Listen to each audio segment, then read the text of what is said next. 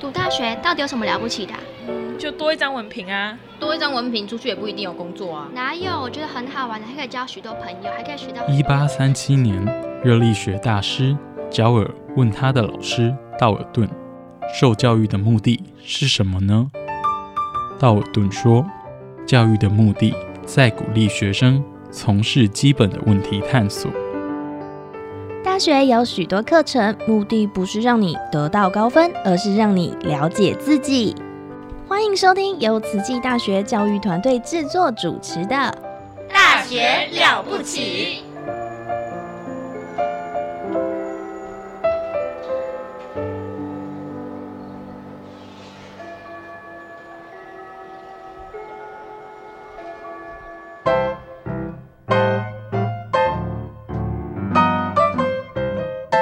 大家好，欢迎来到趣谈秀。Welcome to the Chit Chat Show with Jenny. This is a program where we chat to TCU students and staff about their life or learning experiences in English. 希望这个节目可以用英文让大家更认识慈大的师生，and perhaps learn something new. So tune in.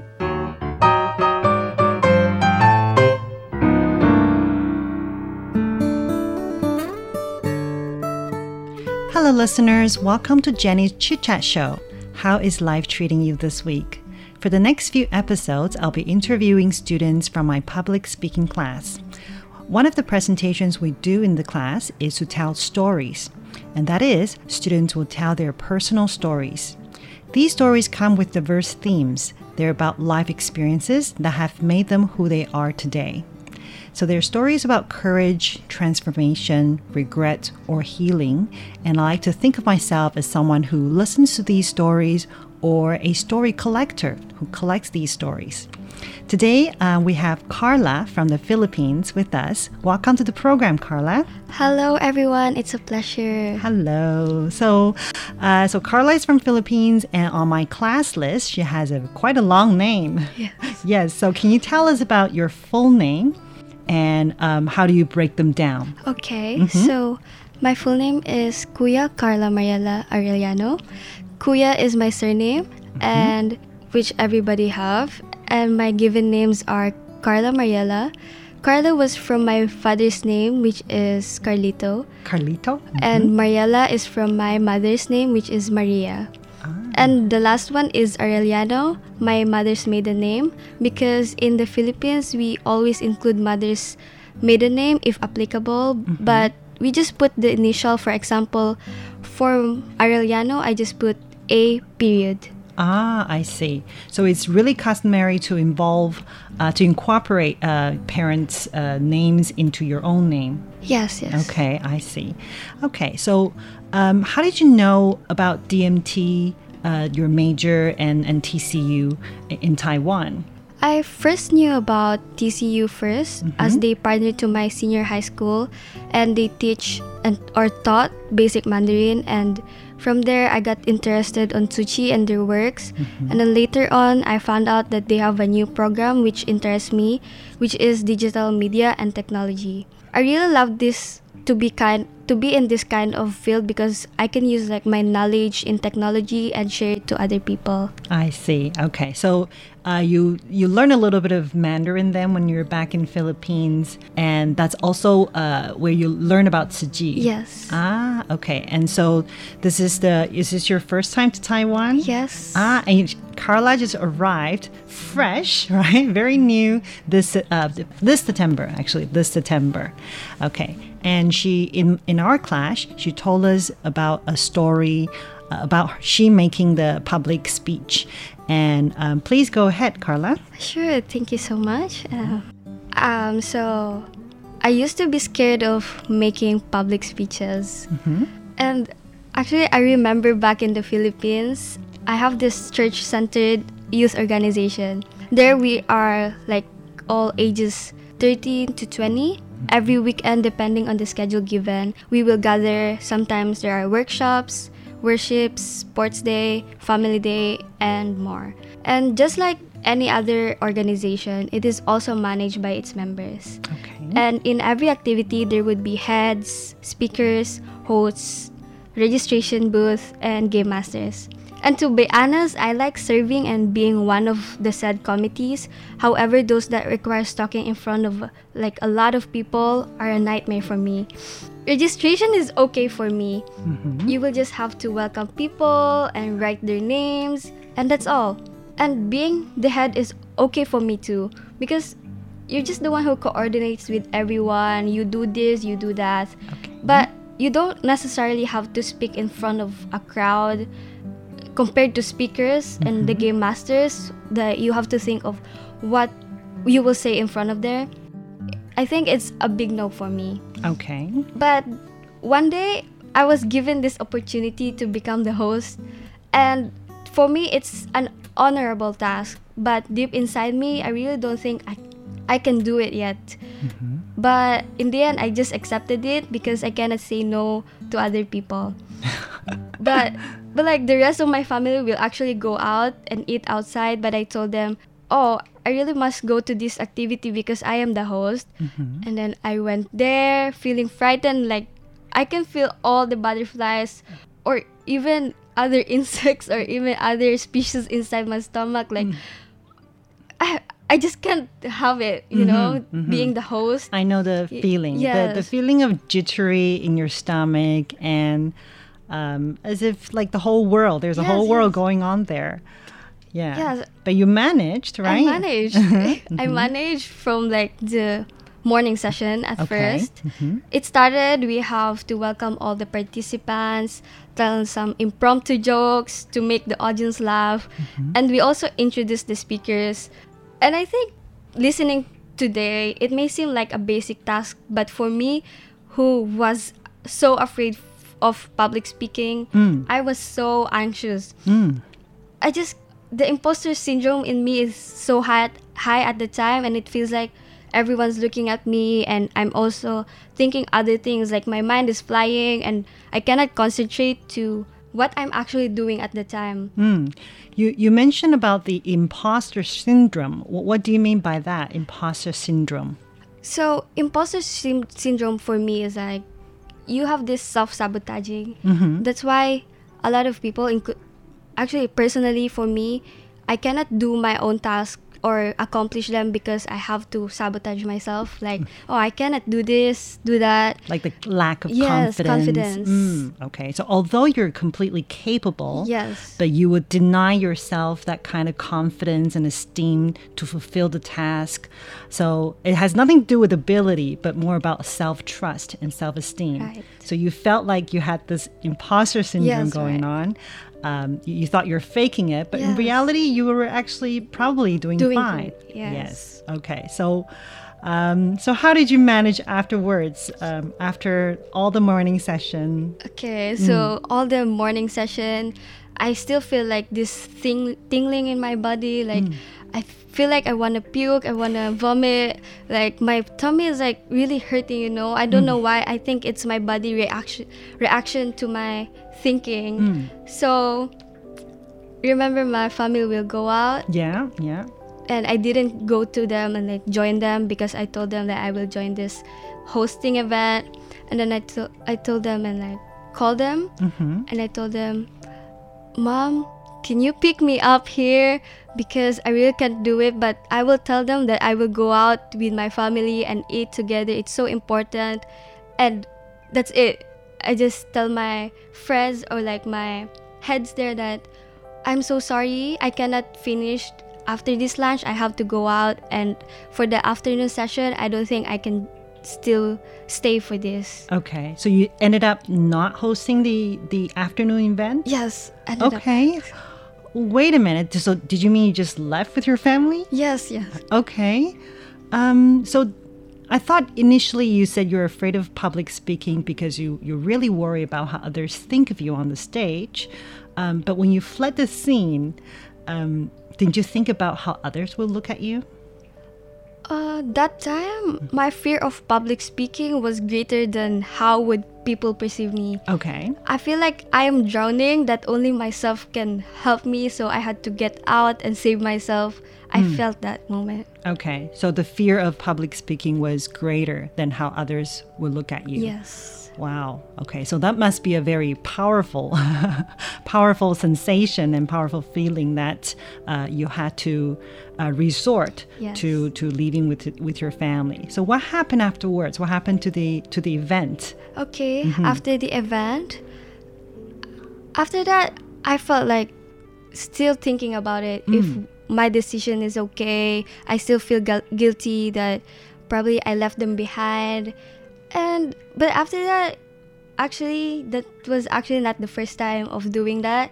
Okay. Yeah. Uh-huh. There's like a lot more stories that I can talk about me canceling or ditching people for the wrong reason so I can avoid public speaking. Wow. So you have a history. Yes, you I have, a have, history. have. Okay. So there was like a welcome party. Mm-hmm. I'm already getting ready and then like or or not getting ready, I'm already ready. Mm-hmm. And then I'm just waiting for the rain to subside because it's so hard. But like while waiting, I was overthinking it. Mm-hmm. I was overthinking that there would be like a lot of people in front of me and I would engage to different people, say hi, hello, and here I am again. Mm-hmm. I mm-hmm. canceled it again. And I think there are more stories, but if I tell all about it right now, I think we wouldn't be able to finish it today. Okay. Okay. So, um, so every time you probably when you agree to this um, these kind of hosting or MC events, um, it seems like you you you have this urge or you you really want to pluck up your courage and give it a try and make an attempt for it, right? And when you started it, perhaps it was okay, but somehow halfway or somehow uh, in the midst of it, and like the, a panic attack came, and you just suddenly couldn't fulfill the job anymore. Um, so that's indeed a, a, problem, yes, that you have to uh, overcome because you can't really avoid public speaking in in your life, right? Right. So how did you? Uh, what steps did you manage? Because now look at you, you're doing public, Yeah, public speaking, speaking. right? You're doing public speaking on a radio. So what steps did you take to overcome your fears? Okay, so allow me to like say like a small story about how I overcame it hmm. a little. Okay. We organized like a mock camp, and the committee for a camp consists of two team leaders and two camp servant, mm-hmm. which I am one of. And okay. So you mean like a camp as in church camp? Yes, Oh, a church camp and you're the camp servant. Yes. Okay. And then aside from the two team leaders and camp servant, there is like service team, A service team? just Mhm. ordinary people helping. Okay. And then after each session, we would have an evaluation to know what went well and not. And three of them already stated their opinions, their comments of how the event did or how it happened. And because even though I really have these sentiments, I just couldn't say it out loud. Even though I have opinions too, I have comments too, I just couldn't. And they all tried to force me to speak because they know and notice how much I am afraid to do it. Mm-hmm. But they just help me because they know I just need a little encouragement from them. Mm-hmm. And then I was able to like speak in front of them, tell them what I really want to tell to in front of them. And then after that, after we finished the evaluation, one of them showed me a video of mine. Like they're watching me. You know the point of view of them watching me. As an audience? Yes, Mhm. an audience point of view while speaking in front of them. And then I was doing this fidget thing in my feet, doing it across my body, like inwards, upwards, side by side. Okay. And You're making steps. yeah, steps right? that Step- I don't know when I didn't notice that while I'm speaking. Mm, mm. I really don't.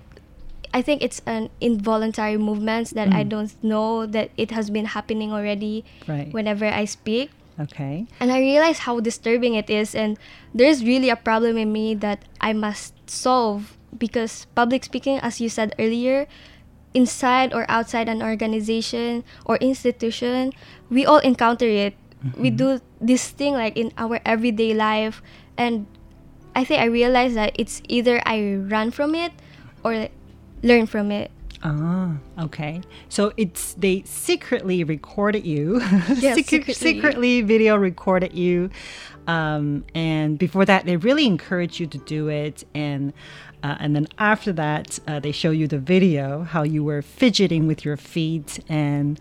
Um, and yeah, I think in, when we're nervous, we involuntarily do certain things and and say certain words. Like in English, um, a lot of people tend to speak with a lot of like, like. Actually, I mean, I mean, and I, I used to do it Yes. too. I used to say okay a lot. So my students notice this as well, and they say, Miss, you say okay a lot, right? so some people it's uh, small gestures, and with you it's the feet. Yes, it's the feet, And when I watch it, I look so ugly. Why am I doing like this and that? And you know, I, it feels like I'm not speaking. It feels like I'm dancing instead. Oh, okay, okay, right.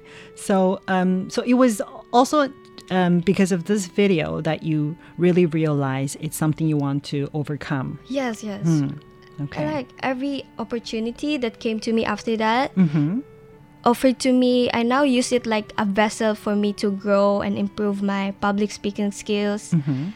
Instead of like feeling frightened, I can change it into feeling excited because I can improve my public speaking skills. Okay, so you you turn it around. Yes, You yes. turn this uh, energy around, and instead of thinking uh, it's going to be a um, like a show for embarrassment, you turn it energy into something that it's it's actually an opportunity for you to practice and learn. And honestly, even if you made a fool of yourself, um, it'll be a good laugh Yes, for yes. everybody, right? Yeah, it'll be a good laugh for everybody. So. Um, I think public speaking is always uh, uh, a this really strong fear for a lot of people. And if you rank uh, top five fears of everybody, I think public speaking would probably almost always ranked as one of them. Yes. So, um, so what would you? Why did you want to share this story uh, with our audi- uh, with our listeners, or with in, in class as well? So I was like thinking about it that knowing that I cannot avoid public speaking, I can mm-hmm. just improve and overcome this fear of mine. And I saw this phrase, it's so short but like so meaningful. Mm-hmm. Do what you are scared of. It's so short but super meaningful, right? Like imagine the amount of things I wasn't able to do because I am afraid to speak in front of them. And right now, I can say that doing it, be, despite being scared, is the bravest thing I can do. you Okay. Know? And like, you cannot run from it. You will always have the chance to speak in front. Like in my instance, I can like whenever I think of it. Oh, in my everyday life, I have to show up with my professors. I have to talk to my classmates, and you can't just stay in your room and just stay there, right? Mm-hmm. You have to go out and experience what is life, what is it is it to live, and even if of even if you're scared of it, Mm. you just have to do it. And then if you notice that something is wrong about it, then you can improve it. Okay, okay. So do what you're scared and it'll make you braver. Yes. Right? Okay. So especially when it comes to public speaking and honestly it is something I believe you can overcome. And I would be I think I would be very surprised uh, be, uh, to, to hear about the story because to me I think you're really comfortable in, in using in using your words and in expressing your opinions in at least in class, right? And it never occurred to me that you have such an issue. Um, so I'm, yeah, honestly amazed how uh, how far that you have come and um, how you really tried. So um, now that you're in TCU. Uh, you do realize that this course that we have is also public speaking, right? Yes, Did you take this course intentionally? Yes, I, I actually took it intentionally because if I saw like a course list that isn't in my interest, then I think I wouldn't take it. Okay. And then because I realized that I think I can use this public speaking Mm-hmm. as a way to overcome it and practice it. And because I realized that being scared doesn't make you less of a human, but what you do after that makes all the difference. Mm. And that difference for me that I want to create is be the best version of myself Mm-hmm. by starting to acknowledge my weakness and turn it into my strength and how I can turn it into a strength is find ways to overcome it, which is the public speaking class. And actually, if I'm thinking of what story I could share to everyone, I was thinking like, oh, what if they think of me? You're in a public speaking class, and then you're talking about the fear of public speaking. That's it's right, very ironic, right. right? No, I think it's uh, very apt.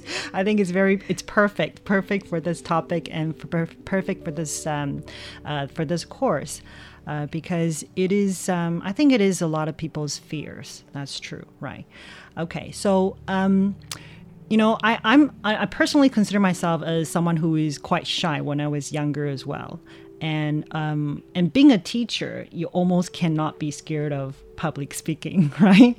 And uh, but, but I always remember something that my grade ten drama teacher had said, um, because in drama class when you have to do a skit and you're you're just a teenager and everyone of course you're always imagining people are laughing at you people are you know mocking you and uh, being that um, that uh, kind of teenager who lacks self-confidence. And so a, a lot of times in our drama class our teacher feel like we can't really let go like let go of our shells or or or or, or blanket or security blanket right? And he said that um, you know what? You should think of it this way right in 10 years nobody's going to remember what's going on here That's right. yeah. And you know what? But right now, you might feel it's embarrassing, or right now, you might feel, oh, this is the most embarrassing thing I have to do. But you're learning the steps, you're, you're crossing it, uh, you're crossing the, the, the threshold, and that's what you gained. And if you consistently do that for 10 years, uh, imagine how much you would have gained. But really, honestly, in 10 years, nobody will remember a thing. So don't worry about embarrassment because um, uh, it's not going to last. yeah, and especially in a drama class as well. Yes. Okay, so my final question is what do you hope to uh, achieve or learn from this class? From this class, I Mm. hope to, of course, my public speaking skills without Mm-hmm. Fidgeting because, as you can see right now, I'm still moving. yes, she's swiveling her, still her nervous, but I think after this course, I can hone it Mm-hmm. and enhance it.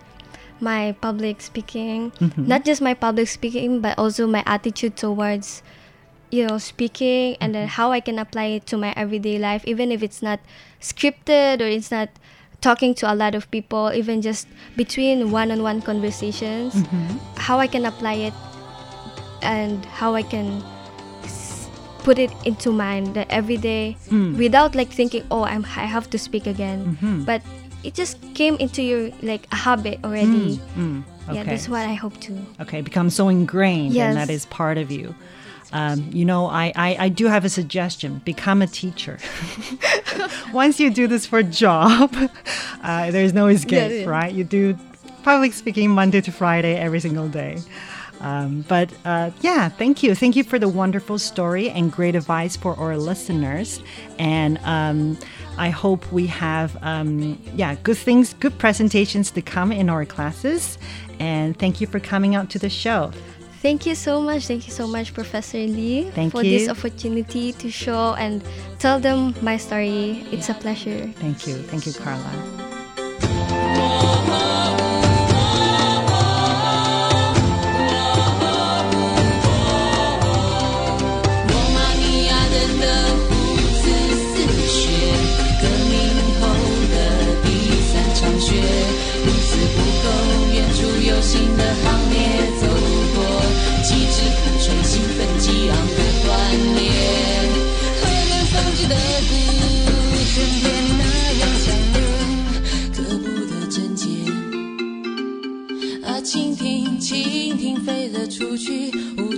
醒来，无话可说的人继续喝茶。黄昏的一声叹息，沿着温暖的空气传递，应该是无意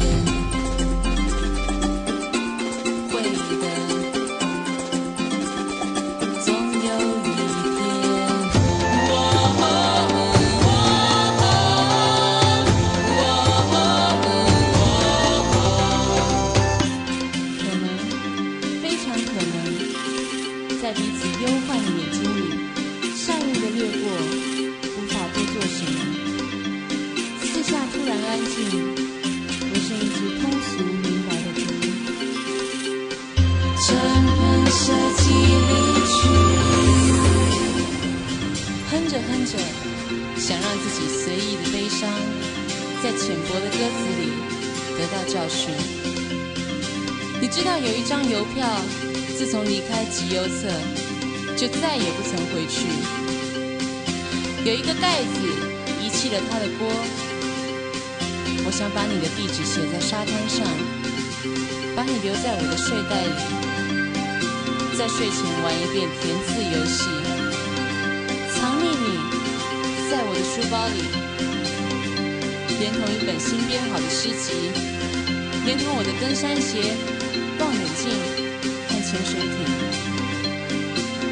世界最初的期待。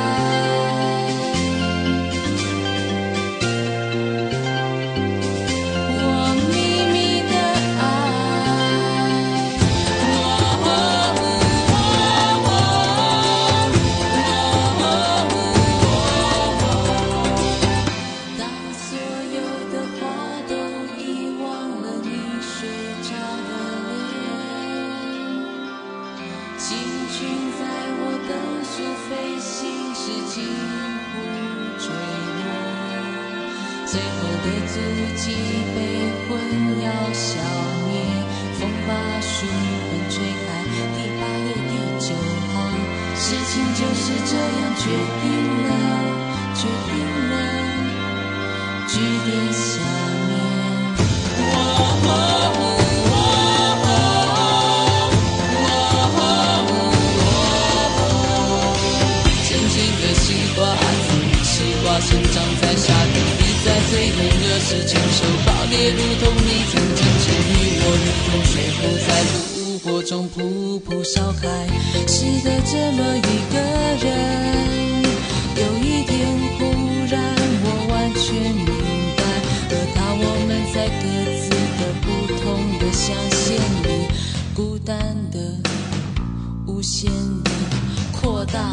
衰老、死掉，永远永远。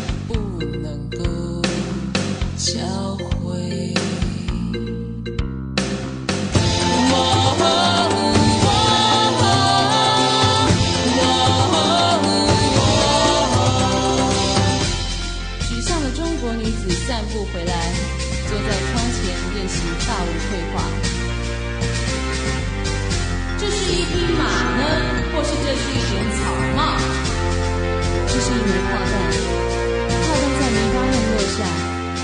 激烈的改革者温驯的回家吃晚饭。等边三角形切过圆的时候，鸡和兔子不明白，为什么他们会在同一个笼子里。而且，邮局在银行的对面，在医院的左边，河水在桥下流过，人在桥上走。我们是否可以放任自己，在绘画里，在银行的对面，在桥上走，或者只看设计离去？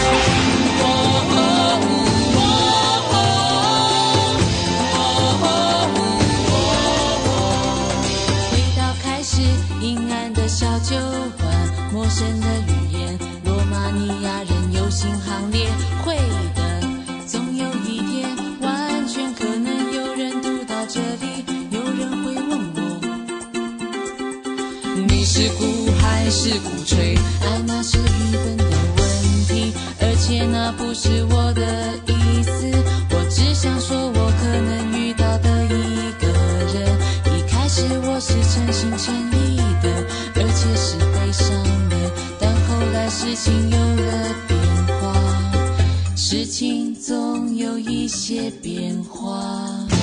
Oh. oh, oh.